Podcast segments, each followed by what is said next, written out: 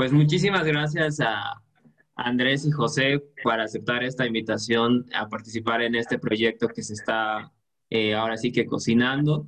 Eh, ustedes son los primeros en inaugurar ahora sí que la segunda temporada de esas entrevistas con despachos de arquitectos jóvenes. Eh, hoy vamos a hablar de un tema bastante interesante, bastante, eh, pues que nos da para, para, mucho, creo que no nos, va a no nos va a alcanzar el tiempo para, para detallar más, pero creo que sí podemos abordar algunos puntos muy, muy generales, que es la vivienda. Eh, que en general es un tema que muchos han usado, pero que pocos a lo mejor no lo han aterrizado o está como que algunos lineamientos al aire. Entonces agradezco muchísimo que hayan aceptado Andrés, José, José y Andrés.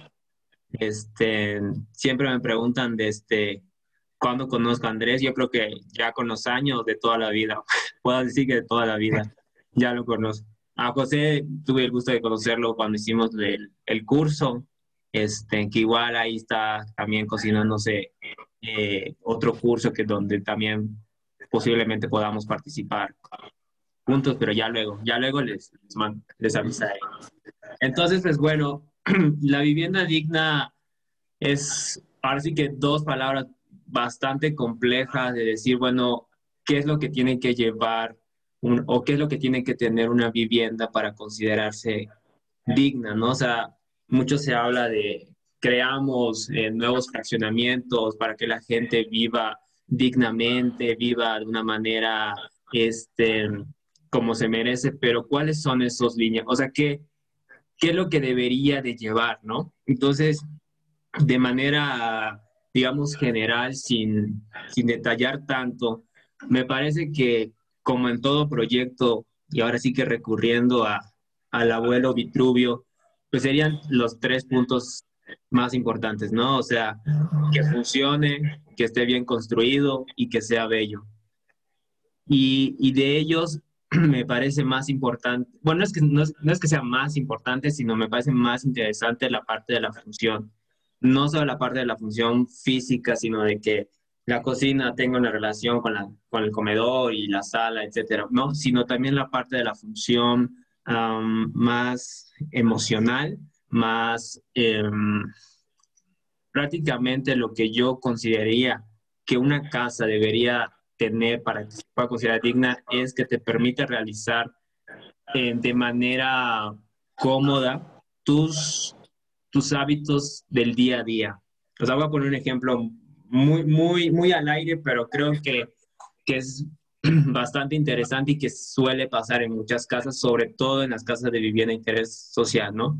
El hecho de, de hacer tamales, que es todo un proceso de limpiar la hoja, luego el proceso de, de aplastar la masa, de cocinarlo. O sea, eso no se puede hacer en una casa actual de interés social. O sea, si lo quieres hacer, pues lo, tienes que habilitar la cochera, si es que tienes cochera, o sea, no lo puedes hacer en tu cocina porque no tienes el espacio suficiente para hacer esta actividad. Y que esta actividad, pues prácticamente es algo eh, tradicional a nivel nacional, ¿no? O sea, y, o sea, a lo que voy por esto de los tamales, que es un producto que nosotros consumimos, si no a diario, pero sí de manera frecuente, y que muchas familias no lo pueden hacer porque no tienen los espacios o las dimensiones necesarias para poder realizar esta actividad.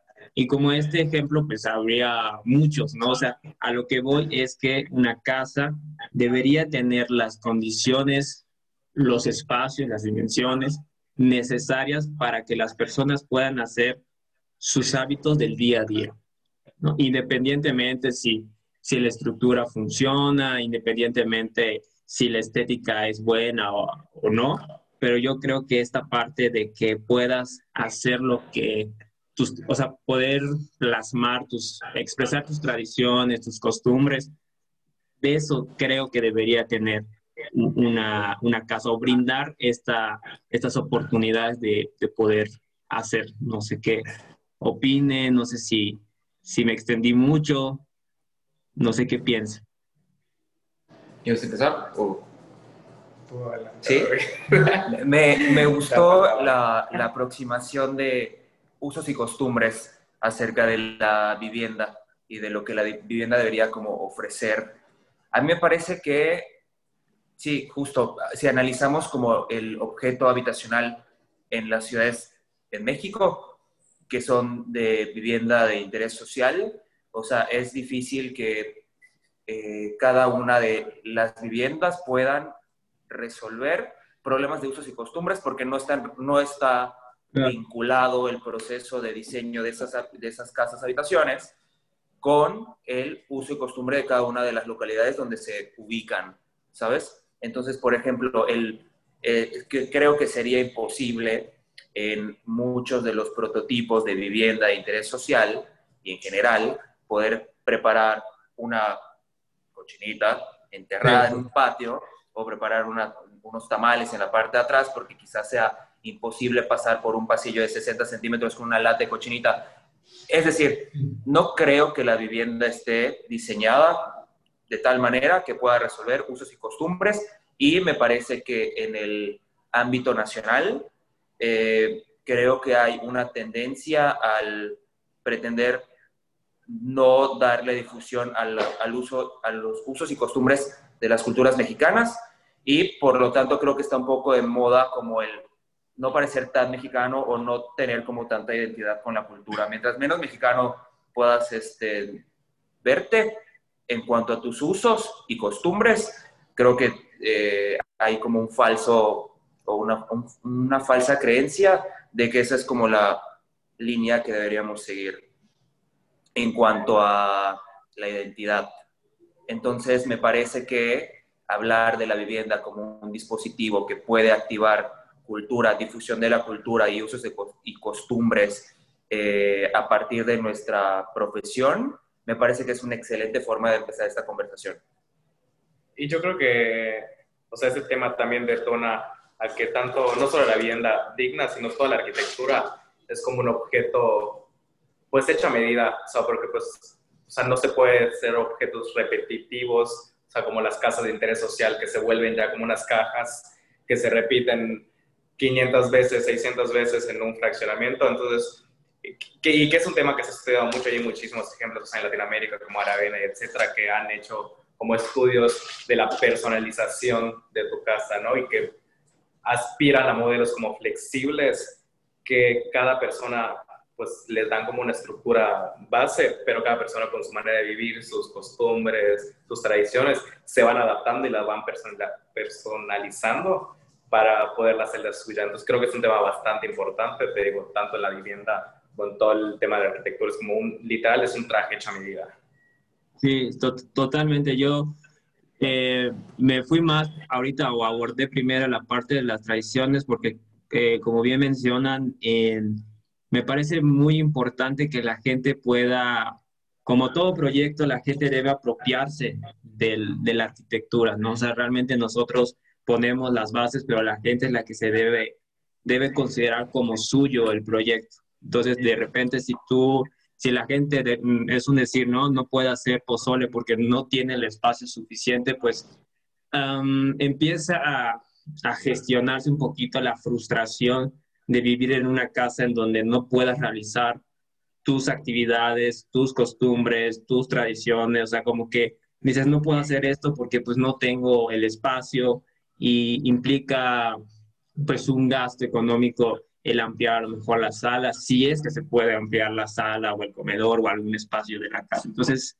sí me parece muy importante esta parte de la función em, emocional o la función más, este, más conceptual, ¿no? Que, que, la, que la casa pues tenga esta, que pudiera tener estas facilidades de realizar nuestras, nuestros hábitos y que mm, en, alguna clase se, había comentado de que también esto influye mucho, ah, no solo a nivel arquitectónico, sino a nivel social, a nivel personal. Es decir, si tú llegas después del trabajo, de una jornada, pues, a lo mejor de más de ocho horas, y de repente entras a un espacio que la altura apenas llega a los 220, 230, imagínate pues el, el calor de Mérida, y entonces entras a una casa que casi la losa te, te va a aplastar y todo el bochorno que se acumula, pues la sensación no es muy agradable, ¿no? O sea, realmente uno no dice, pues prefiero estar en la calle que dentro de mi casa. Entonces,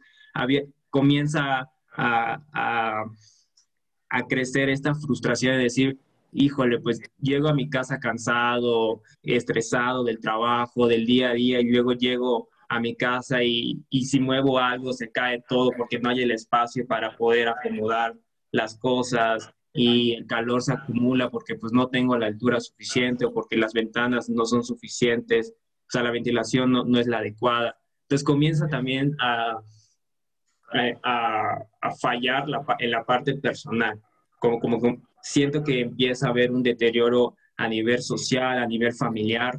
Entonces tiene unas repercusiones no solo en la parte arquitectónica, sino el hecho de no, el hecho de no diseñar con, eh, eh, o con los requerimientos del usuario o entender al usuario. Si no diseñas entendiendo al usuario, comienza a haber estas frustraciones de manera individual que se puede ampliar a nivel familiar, social, qué sé yo, ¿no? O sea, yo creo que que es un tema que te digo, da para más, pero me parece que es muy importante esta parte um, un poco más, más allá de lo estructural, más allá de lo, de lo técnico, que pueda, que te pueda sentir cómodo, ¿no? Yo creo que esa es la finalidad de cualquier proyecto arquitectónico en el que tú te puedas sentir cómodo, a gusto, feliz. No, no sé qué opinen, no sé qué tengan algún comentario. Si estoy mal, me dicen, ¿eh? ¿Sabes qué, Eduardo? Sí, sí. Yo... y... Yo creo que va un poco también como la manera de hacer arquitectura en México, que me parece que lo último que había leído, que el 80% de las viviendas eran de autoconstrucción. Entonces, como que la gente está acostumbrada a ellos, literal, agarrar el maestro albañil y ellos dirigir y etcétera. Entonces, y a veces un poco por nuestra formación de profesionales o arquitectos, o sea, nos tendemos a, como a marcar mucho nuestras, nuestras bases y hacer una casa que no esté hecha a medida del usuario.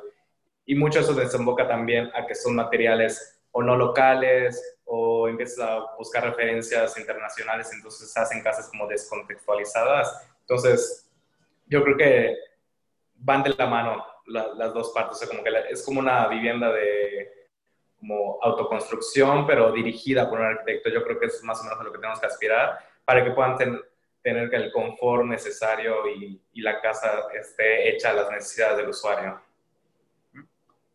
Sí, Yo me, mm, me parece que también pensar que la responsabilidad de la vivienda, hablando de la vivienda de las personas que generalmente no tienen acceso a, este, a casas diseñadas por la arquitectura. Es decir, me parece que hay una desconexión entre los arquitectos y los problemas fundamentales de vivienda en, en, México en general y quizá esto o sea, permea en todo el mundo.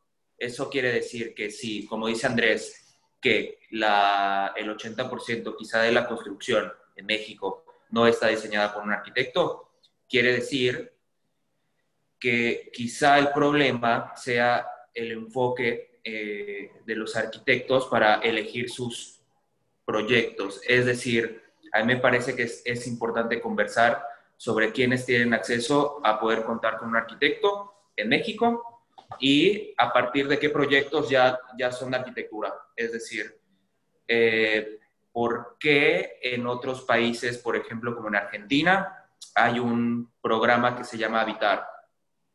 En Argentina es un programa, me parece, de gobierno, donde los recién egresados eh, participan en algo parecido como en el Infonavit durante los primeros años a partir de egresar. este proyecto de Habitar consiste en juntar despachos jóvenes con arquitectos recién eh, egresados para hacer portafolio y eh, y currículum quizá, pero primeros proyectos edificando con, bueno, la potencia que puede tener un arquitecto joven y, y, con esas ganas como de hacer y de resolver problemas de verdad. Entonces el gobierno pone dinero en oficinas jóvenes para desarrollar prototipos de vivienda. Entonces, existen tipos de vivienda con ciertos presupuestos, pero todos los habitar son diferentes. Entonces, cada uno de los estudios y colaborativos se encargan de hacer una propuesta para una zona específica con un tipo de cliente específico y hacen, me parece que 500 este, tipos de habitar, que son algo parecido a lo que hace el Infonavit en México, eh, al año. O sea, es decir, hay diversidad de prototipos, hay interacción entre arquitectos jóvenes y oficinas este, interesadas. La mayoría de las oficinas tienen incentivos fiscales para eh, interesarse en entrar a habitar y vinculación con estudiantes de arquitectura, hacen currículum entre todos y hacen ciudad. Entonces me parece que eh, uno es como, me parece fijarse en hacia dónde miramos los arquitectos y segundo, me parece que faltan los mecanismos para poder activar a los arquitectos dentro de este, problemas sociales en México para resolver la vivienda.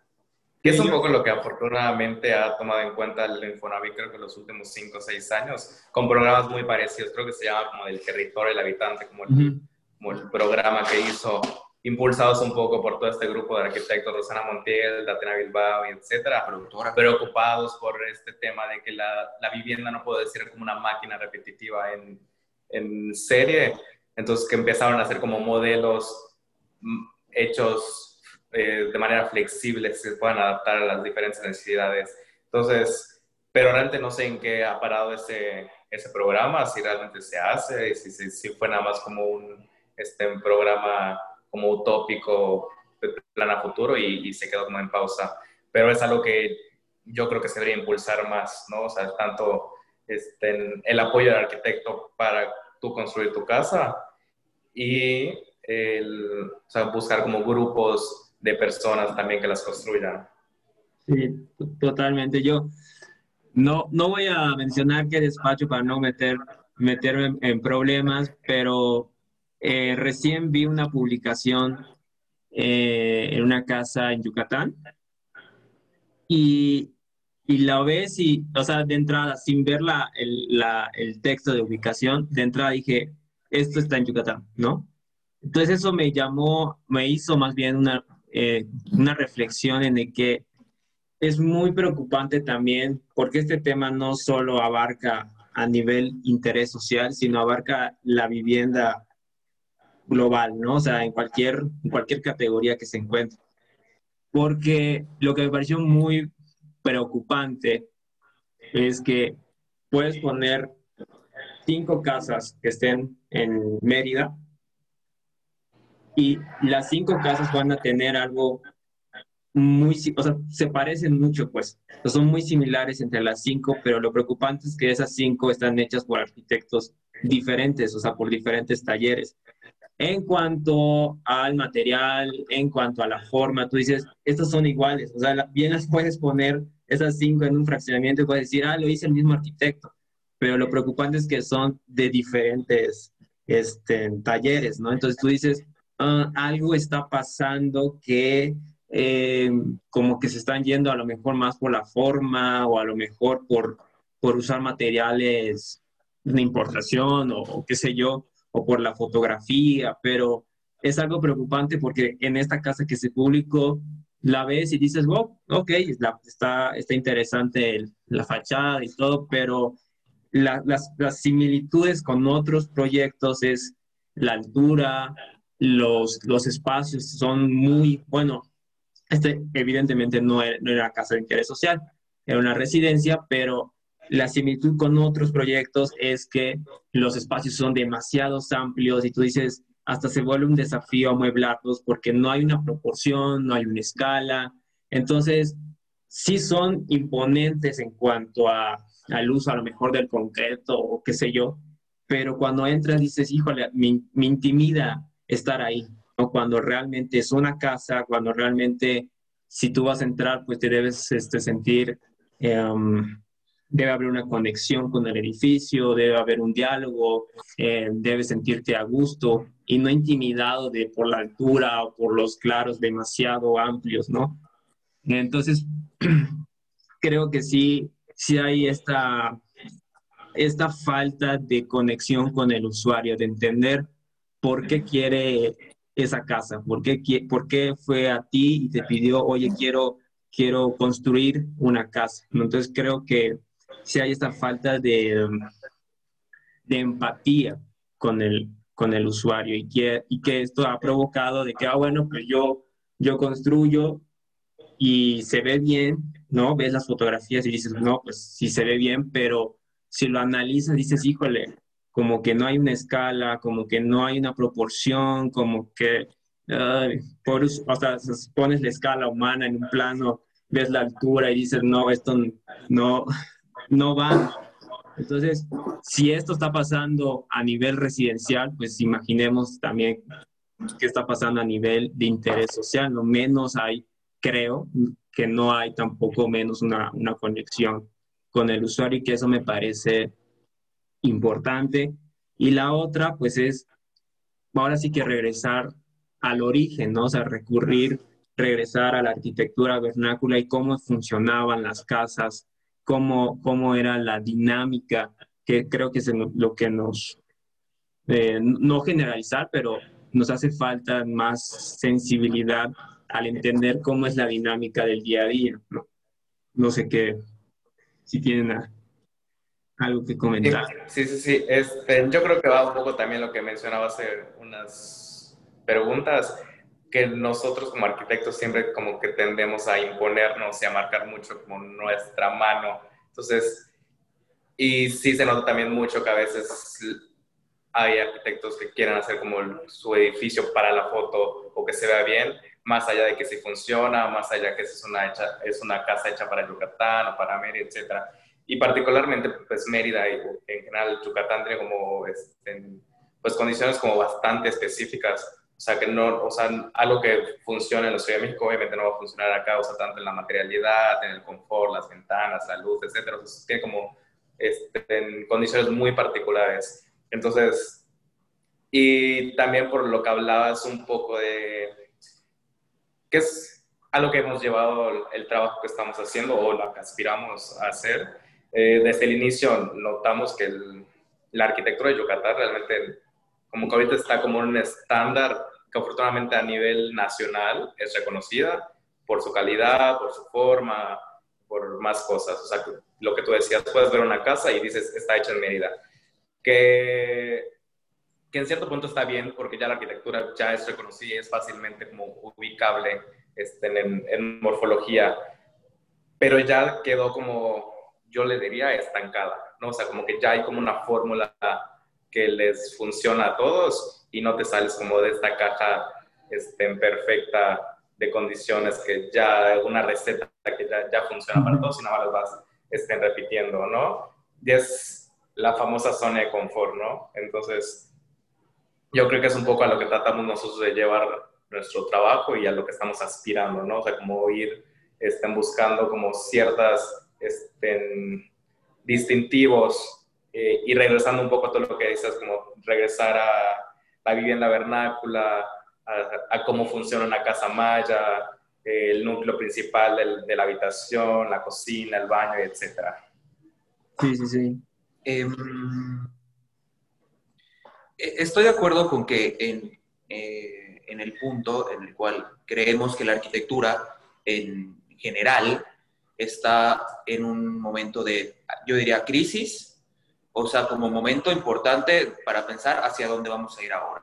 Sobre todo me parece que en las oficinas jóvenes, es decir, gente que lleva quizá cinco años afuera de la universidad y está empezando como a, a tener proyectos y está arrancando con cosas nuevas, quizá me parece que eh, es un momento importante para tener dirección hacia un enfoque diferente de lo que podría ser la arquitectura en México en general pero también entiendo que la diferencia entre lo que se está haciendo normalmente o esta zona de confort, eh, existen otros talleres o oficinas de arquitectura o conjuntos de arquitectos que la diferencia me parece que son las búsquedas.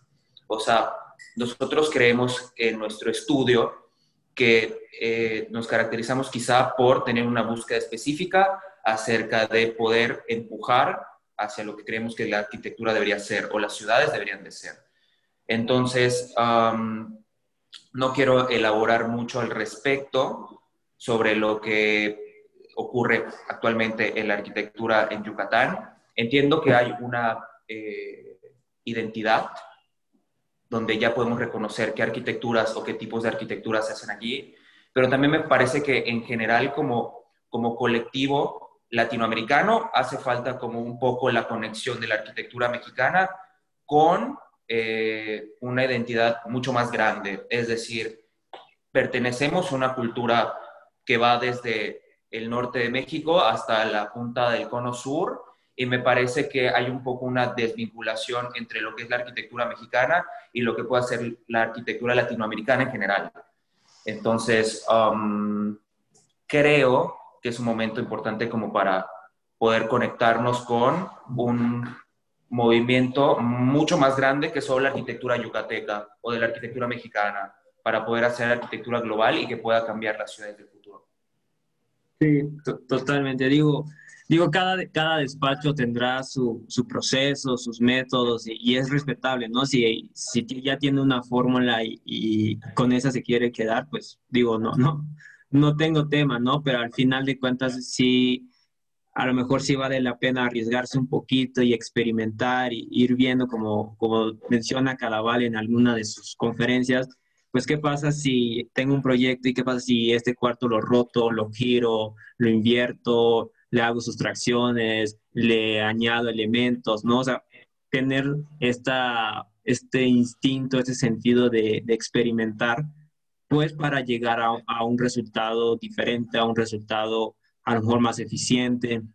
Y que, y que está bien, por supuesto, está, está, está perfecto que ya Yucatán pueda decir, esta es mi arquitectura, pero sí falta, ahora ya, ya no me conocen, pues entonces hará falta esta mano fina o este detalle de decir, um, eh, sí, esta es mi arquitectura, pero además no solo es la forma, no solo es la, los materiales, sino es la espacialidad que me, que me, este, me parece interesante porque pues yo hice mi, mi tarea y vi algunos de sus proyectos, ¿no?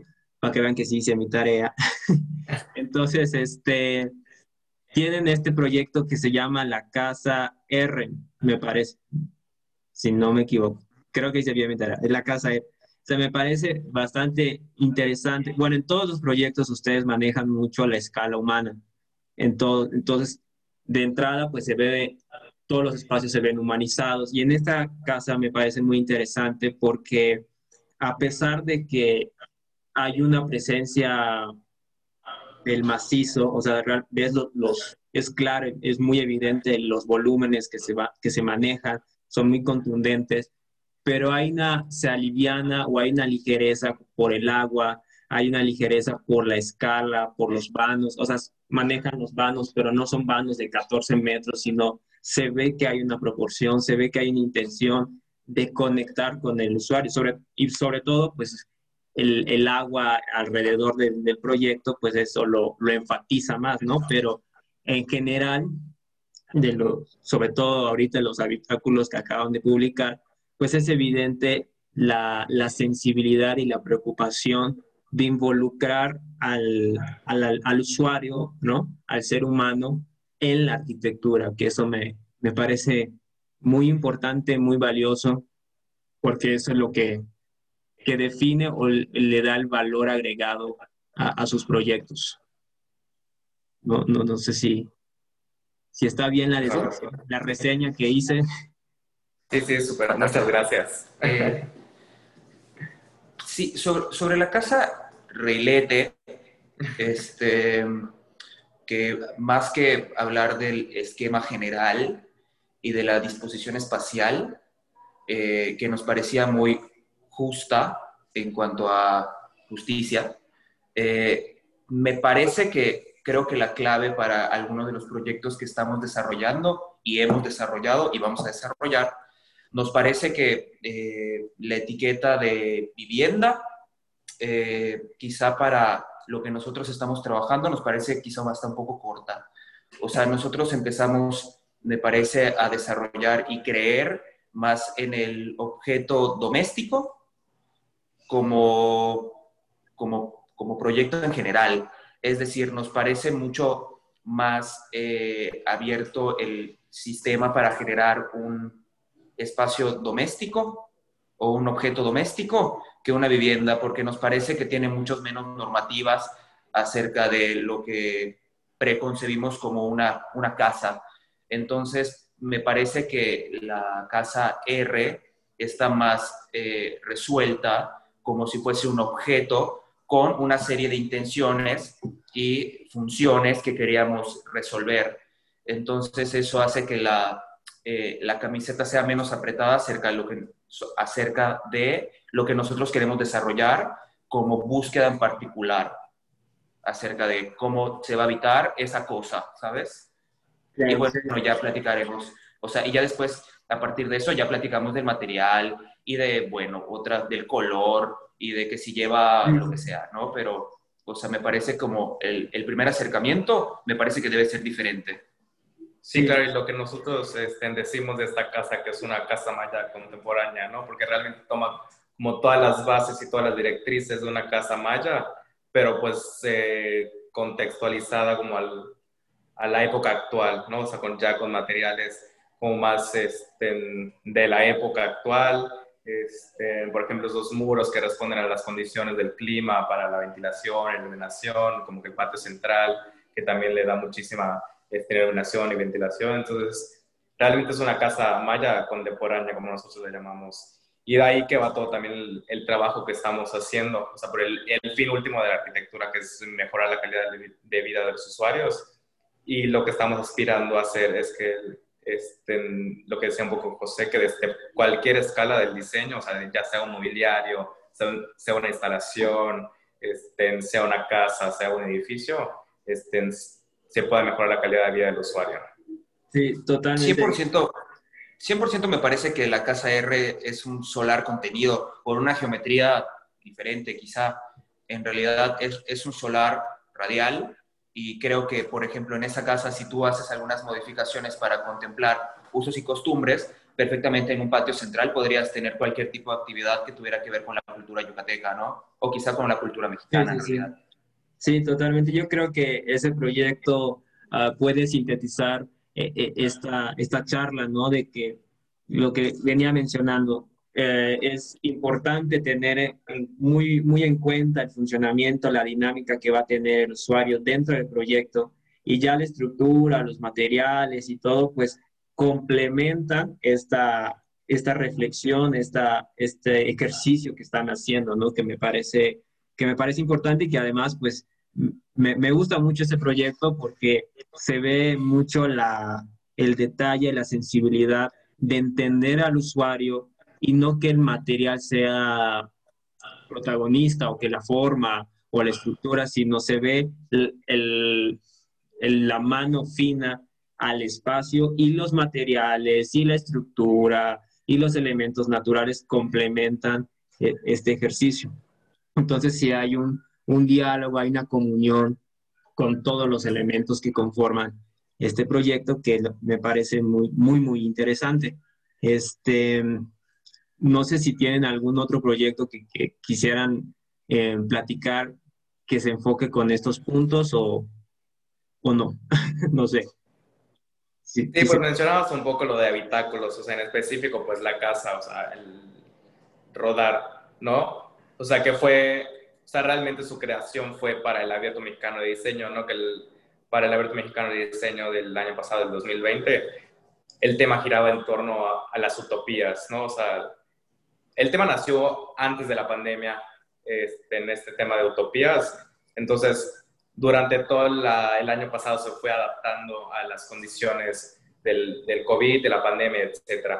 Pero pues nosotros nos guiamos desde el inicio de la convocatoria este, eh, inicial, que era el tema de las utopías. decía cómo la arquitectura, eh, desde un plano como de imaginación, podría ser o podría mejorar el futuro. Entonces, eh, dijimos, pues vamos a tomar la vivienda, ¿no? Y es ahí cuando conceptualizamos esta casa como mínima rodante, que realmente, como, como siempre hemos dicho y, y como la que son nuestras bases, eso es como un ejercicio de reflexión y experimentación y de utopía totalmente, o sea, porque pues sí te ofrece un espacio digno de, para descansar, para dormir, el almacenamiento, pero pues, o sea, en un futuro no sabemos si vaya a funcionar esta vivienda rodante, ¿no? Entonces, es un poco la, el tema de la vivienda digna con el rodar. Sí, sí. No sé, José. Eh, a mí creo que el tema de la utopía, bueno, en ese momento nos pareció muy importante, nos sigue pareciendo todavía muy interesante hablar de eso, pero en realidad si tú o nosotros le rascamos un poco, quizá haya una persona que vivienda, o sea, que, la, que un rodar sea la vivienda que necesita, ¿sabes? Sí, sí, o sea, hay gente, la otra vez, o sea, como, como ejercicio nada más, tipo para todos, eh, la otra vez eh, visité el, eh, la Plaza Grande en la ciudad de Mérida. Entonces, en ese trayecto entre llegar de la esquina del Palacio de Gobierno hasta poder subir a un restaurante donde se ve la, la catedral, tú ves a aproximadamente 15 personas, 20 personas que están durmiendo en la banqueta. Entonces, nosotros cuando hicimos el proyecto de rodar y logramos hacer pocos metros cuadrados, pero, o sea, dentro de la ah, voluntad de ese proyecto estaba dignificar a las personas que tienen situación de calle y no tienen casa, duermen en el piso y duermen encima de un cartón. O sea, hay temas que no se tocan en la arquitectura. Entonces, nosotros cuando hicimos este ejercicio y dimos con un costo aproximado de 10 mil pesos. 10 mil pesos para resolver que una persona no duerma en el piso, que no tenga frío, que tenga un lugar digno donde guardar sus cosas y que pueda ser mirado por la gente cuando transita por la calle. O sea, te das cuenta que por cada persona que estaba en la calle durmiendo en el piso, tienes que invertir 10 mil pesos para dignificar un poco una situación social me parece que era un poco una crítica hacia de cómo con tan poco dinero, habiendo tanto recurso público, se pudiera resolver esas personas eh, en situación de calle y poder darles un poco de calidad de vida, ¿sabes? Con muy poco dinero, porque me parece que se cree que necesitas 200 mil, 100 mil pesos para resolver, 400 mil pesos para resolver una vivienda, pero sí porque está hecha para un target específico que sí tiene ciertas necesidades, pero hay personas que tienen muchas menores necesidades y problemas mucho más urgentes que se pueden resolver con una cantidad menor de dinero. Entonces, me parece que como estudio de, eh, arquitectura o, o estudio de diseño, nosotros vemos nuestro trabajo y creemos que un arquitecto o un diseñador tiene que ser un comunicador. O sea, porque no importa cuántas horas le metas a un proyecto, si no te encargas de la difusión de las ideas. Por supuesto, de ideas que tú consideras como importantes. Entonces, a nosotros nos parecía importante reflexionar al respecto y activar y hacerlo y ponerlo en la calle, porque nos parece que tenemos como la responsabilidad, no todos, pero nosotros queremos y estamos comprometidos eh, con una búsqueda que trata de resolver problemas y de poner en la mesa conversaciones específicas que nosotros consideramos importantes. Entonces, eh, me parece que nuestro trabajo es un poco de entre voluntades propias acerca de problemas específicos y de difusión de conocimiento o información que estamos y contenido que estamos generando para generar conversaciones específicas. Sí, sí, sí. claro, y aportar, o sea, ya como en temas, o como más internos, o sea, realmente este, en rodar se ha generado muchísima polémica, o sea, en todas las publicaciones que han tenido, o sea, afortunadamente nos han publicado como en varias este, en revistas nacionales e internacionales, y ha generado muchísima polémica, o sea, este, comentarios positivos, o sea, que literal nos han llegado correos de agradeciendo por el, por el trabajo que, que hicimos, y hasta este, comentarios muy negativos, o sea, diciendo que eso no es una vivienda digna, que una, una persona no puede vivir en un espacio de 90 centímetros de frente y, y un 80 de fondo. Entonces, como que, y es lo que realmente buscábamos, lo que decía José ahorita, o sea, pues nada más como era un objeto de crítica, un objeto para generar diálogo y abrir conversación. Y se logró, o sea, realmente.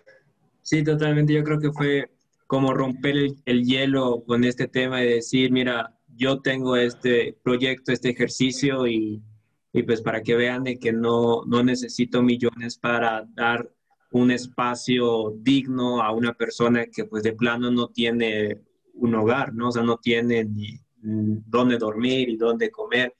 Y si tú le estás ofreciendo un lugar donde pueda protegerse de los, del clima y todo eso, pues evidentemente es, es un acierto, ¿no? Al final de cuentas, como ustedes dicen, es para romper este hielo y decir, mira, nosotros hicimos esto, pues evidentemente eh, se puede hacer también más cosas, ¿no? O sea, es parte de una, de una reflexión.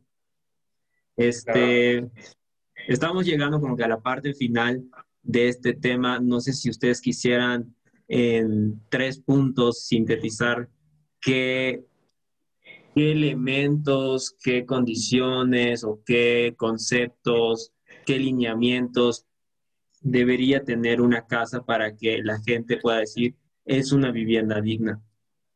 No, no sé si puede ser tres, dos, cinco tal vez los que ustedes crean importantes, ¿no? Ok.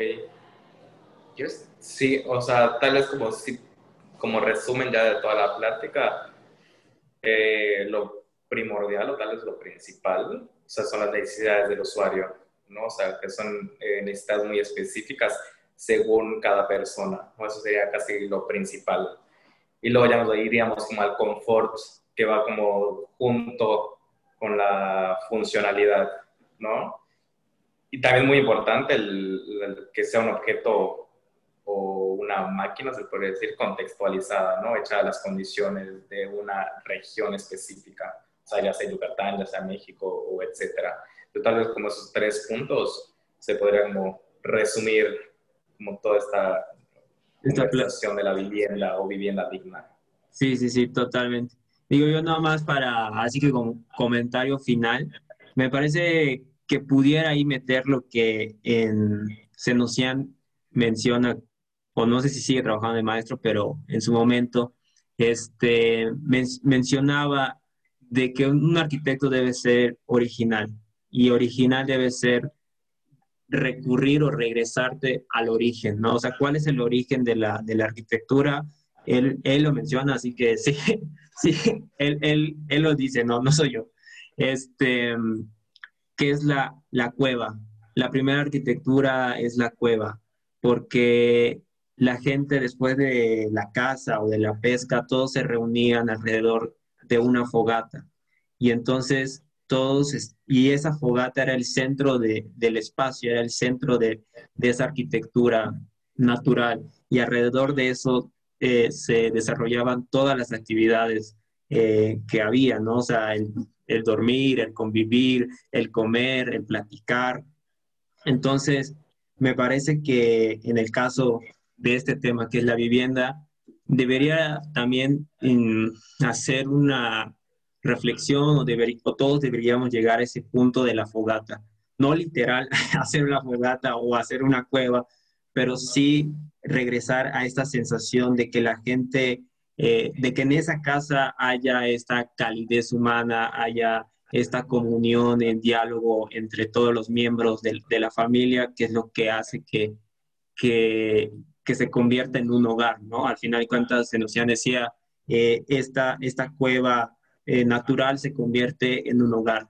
y, cada, y los miembros de, esa familia o de esa tribu consideraban esa cueva como suya, porque ya podían realizar todas sus actividades y todo pasaba alrededor de una fogata. Entonces, creo que me parece muy importante que la casa eso, eso debería de, brindar, ¿no? Todas las, sí, la ventilación, la iluminación, la estructura, todo, todo, todos esos elementos, así como en su casa eh, R, todos esos elementos puedan, eh, al final de cuentas, hacer que el usuario se sienta a gusto, se sienta feliz, se sienta conectado.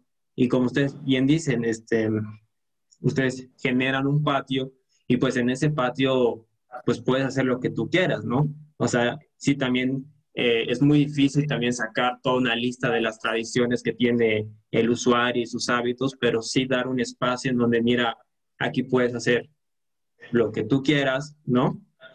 Y, y esto siempre genera una, una conexión, ¿no? Y, y también el otro punto, pues es para que puedas lograr esta conexión, esta, este diálogo con, la, con el edificio, pues es recurrir a la naturaleza, ¿no? siempre me parece que la naturaleza es fundamental, o sea, el hecho de que tengas un jardín, el que tengas un jardín acuático, un árbol en el centro de tu proyecto, siempre, siempre te ayuda a generar un vínculo con, con el edificio.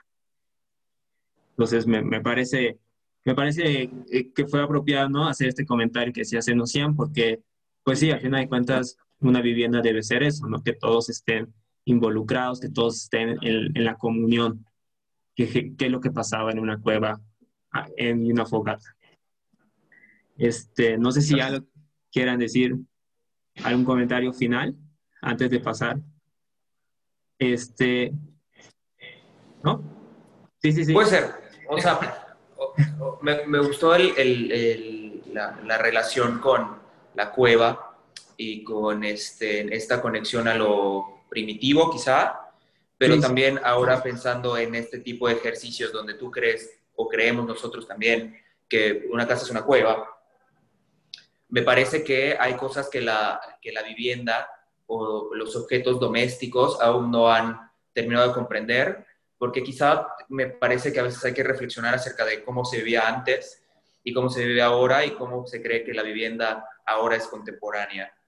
Pero quizás si en una vivienda además logramos resolver que ya no se hace un lugar donde tú puedas ser autosustentable y puedas incorporar que puedes tener jardines acuáticos para generar riego y al mismo tiempo generar agricultura dentro de tu casa y al mismo tiempo esa agua servir de bebederos para animales de uso doméstico y de autoconsumo, podrías tener una vivienda todavía más justa si pudieras resolver cuestiones de eh, alimentos en la vivienda y poder quizá con esa forma de desarrollar agricultura y ser autosustentable y poder hacer abono en tu casa, pudieras incluso tener mayor cohesión social y entre vecinos podríamos generar comercio interno, comercio justo y poder generar otro tipo de ciudades y de convivencias entre las habitaciones y que no sea una entrada y salida de autos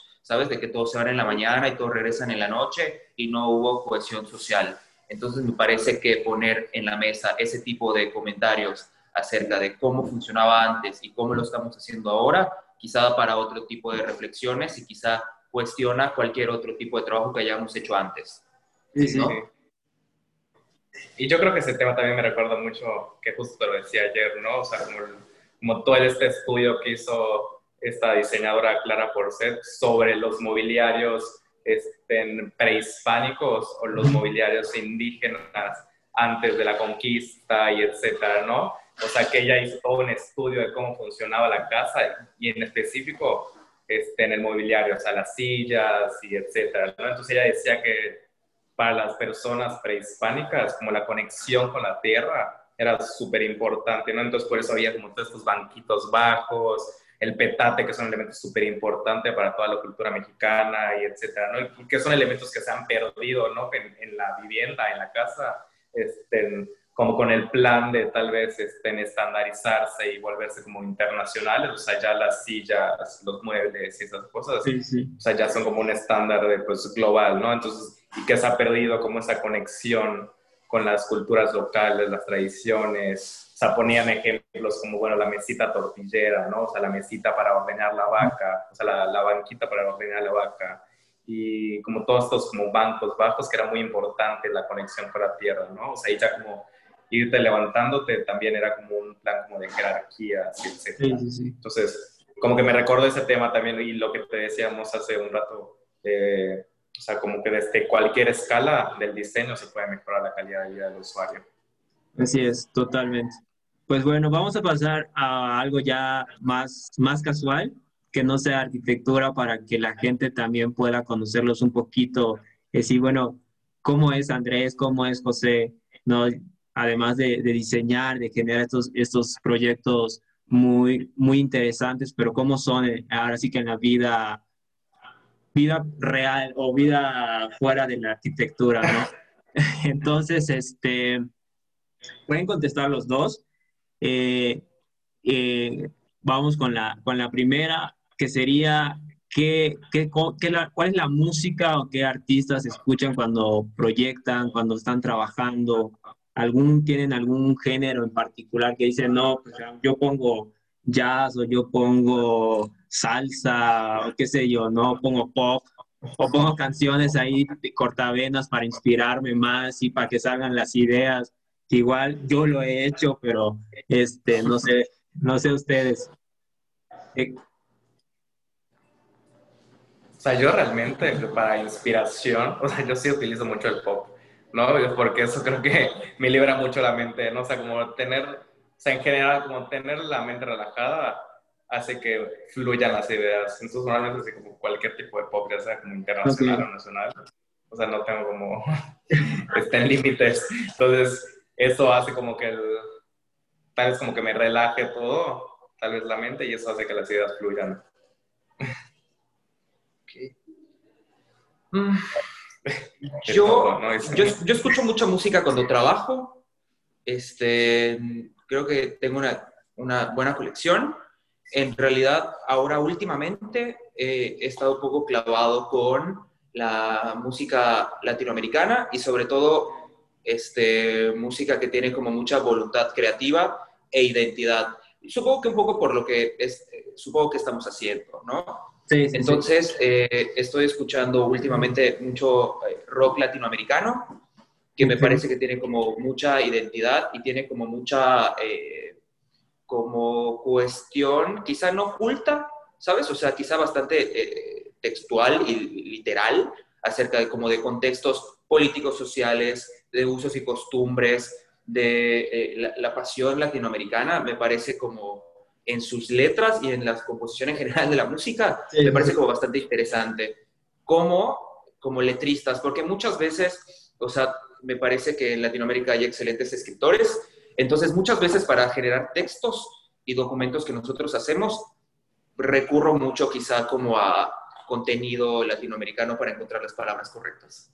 Perfectísimo. Sí, digo, yo, yo ahora sí que escucho de todo, pero creo que últimamente sí también me, he enfocado un poquito más al jazz y la, encontré la lista de, de la tienda Sara, literal, Sara, está buenísima para ahí cuando quieras eh, talachear y todo lo demás.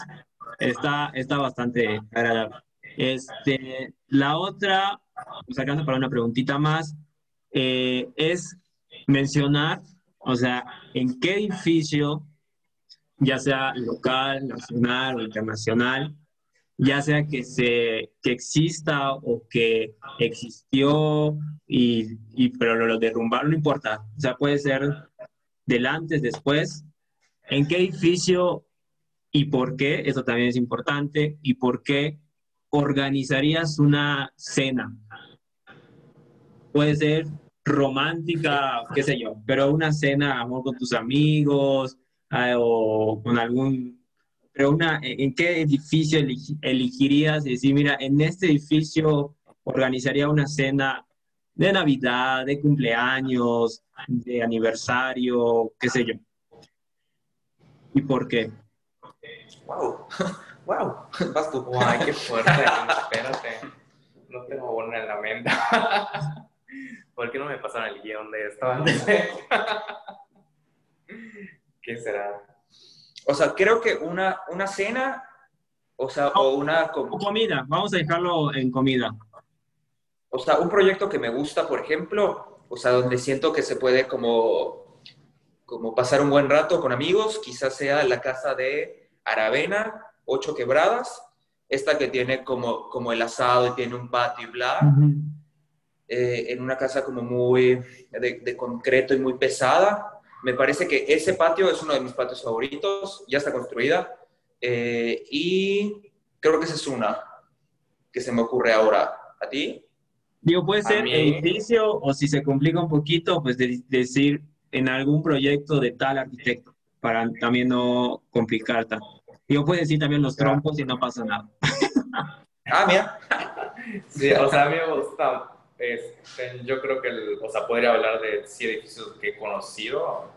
O sea, creo que el Guggenheim de Nueva York es un edificio, o sea, obviamente por la historia que tiene y todo como la arquitectura contemporánea es muy importante, pero el vestíbulo central y estos, no sé, creo que tiene cinco o seis alturas, no recuerdo cuántas, es súper imponente, ¿no? Entonces, y creo que es un edificio que en lo personal me ha marcado, ya sabes, estar ahí y, como... Obviamente también es el tema un poco de arquitecto, no sé qué todo lo que significa ese edificio para la arquitectura, pero literalmente te eriza la piel entrar ahí, ya sabes, entonces creo que es un edificio como, como de mis favoritos que he visitado. Sí, digo, más, la finalidad de esta pregunta es para conocer un poquito más de qué edificio les gusta y donde dices, este edificio me gustaría para armar a lo mejor una fiesta, una reunión o, o qué sé yo. Yo digo cena, pues a lo mejor por la cuestión de que dices, pues es que de noche se luce más el edificio con su iluminación y jardines, qué sé yo, ¿no? O sea, por eso es la, la pregunta, no es más de, no es por chisme, no es por chisme, ¿a quién, ¿a quién, llevaría? No, no, no, no. Pero, y nacionales, o sea, el, Nacional, la Biblioteca Vasconcelos es increíble también. Pues, creo que también de mis edificios nacionales favoritos o sea, una vez fue un performance que hicieron ahí como de danza contemporánea. Increíble, o sea, increíble, o sea, porque te sacan como del contexto que estás en una biblioteca sí. puede ser hasta, hasta un teatro casi casi, entonces yo creo que tiene como esta dinámica que puede ser un espacio flexible, entonces también me imaginaría ahí una cena a este espacio también como de, creo que también tiene como seis pisos, es increíble. a mí me parece que, o sea, también otros proyectos que quizá no están construidos, que salen como las ilustraciones de, por ejemplo, los infiernos de Dante, las cárceles de Dante y todos estos como edificios utópicos que jamás nunca existieron más que en la literatura, pero darle una vuelta como a las cárceles de Dante, este, sería fantástico como para como divertir, ¿sabes? O sea, son proyectos que están diseñados, que están ilustrados, nunca existieron, pero creo que vale la pena darles una vuelta.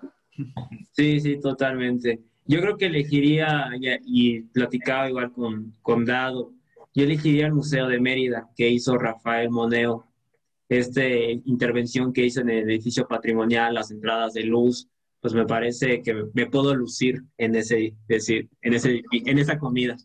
Bueno, pues este, no sé si tengan algún comentario algo que quieran decir, algo como ya parte final de esta, de esta charla. O sea, quizá con los, con los, temas no, pero me parece que este tipo de ejercicios son muy, muy valiosos. Eh, en cuanto a la difusión de ideas, la difusión del trabajo de los demás, o sea, yo creo que estoy agradecido por esta charla, me parece muy divertida. Creo que es primera vez que hacemos algo parecido. Este, en este como ah, formato un poquito más relajado de, de, charla, ¿sabes?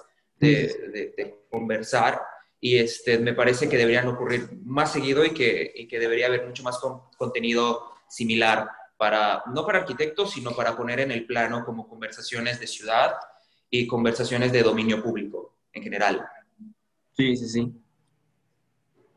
Andrés, algo. No, nada, también vamos a agradecer como pues, la oportunidad que, que, nos diste y también felicitarte por el proyecto. O sea, yo creo que es un proyecto buenísimo. O sea, que ojalá también pronto se pueda hacer como presencial, o sea, ya en algún café o una charla como más como casual, invitar a más personas, etcétera. Aunque también los, los medios digitales también tienen muchísima este, difusión y, llega mucha gente, pero ojalá pronto se pueda hacer presencial y, este, llevar esto a, a, una realidad. Sí, sí, sí. No, pues al contrario, muy agradecido con ustedes por su tiempo. Ya voy a cumplir 30 años, así que me permito decir frase de señora. Eh, primero Dios, primero Dios, este, la idea es sí hacerlo ya presencial y ya tener más invitados. Digo también a que la pandemia nos permite, ahora sí que podamos tener más gente y todo, pero pues sí, esa es la idea. Y no lo comenté al principio, pero sí la, la finalidad de este de estas charlas es que podamos generar una comunidad de arquitectos jóvenes, ¿no? Y poder expresar nuestras ideas, apoyarnos entre todos para generar una crítica que permita una plataforma de crecimiento social, cultural y pues, ¿por qué no? También económico, ¿no? Entonces, este, pues estoy muy agradecido con ustedes por su tiempo, por, por compartirnos un poquito también de sus proyectos. Este, pues seguimos en contacto y pues nada, muchísimas gracias. Estuvo, estuvo muy buenísima la, la plática. Gracias. Perfecto, gracias a ti. Hasta luego, cuídense. Chao. Bye.